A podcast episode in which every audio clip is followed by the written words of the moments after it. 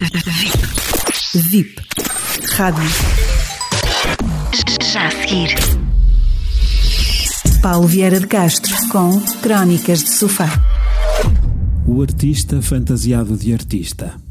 O artista, o autor, tem um pé do lado de Deus. E quando esta metáfora é a forma cabal dessa expressão, então temos artista.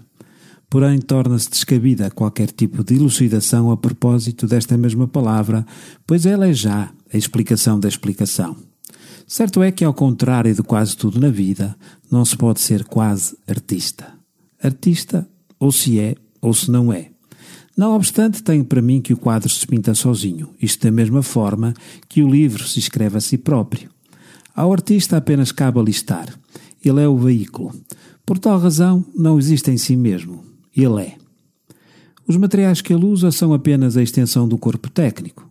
Por outro lado, os sentimentos, assim como a própria inspiração ou as emoções, brotam sem explicação e em total liberdade. Todas se tornam um só, face à necessidade de comunicar a arte.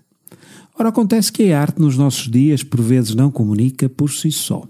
Em alguns momentos, ela é da expressão livre, mas a sua observação não o é.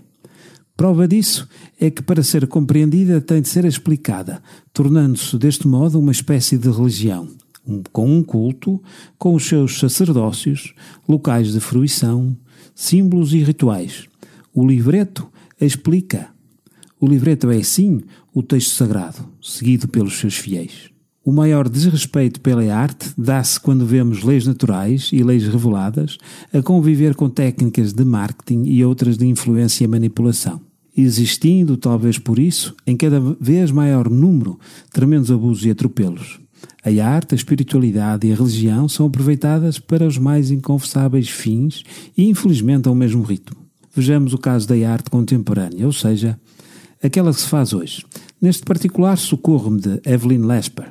Dizia ela: a obsessão pedagógica, a necessidade de explicar cada obra, cada exposição gera assim a sobreprodução de textos que nada mais é do que a encenação implícita de critérios, uma negação à experiência estética livre, uma sobreintelectualização da obra para sobrevalorizá-la e impedir que a sua percepção seja exercida com naturalidade.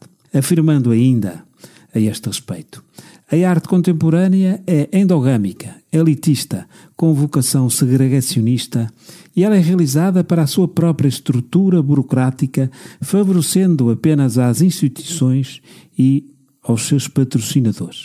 E é deste modo que nos surge o artista fantasiado de artista, quando este se perde do caminho da autenticidade própria de uma aproximação ao divino. Relembro, o artista tem um pé do lado de Deus se não o tiver. Não existe. Conclusão: se a arte necessita de ser explicada por intermediários, não é arte.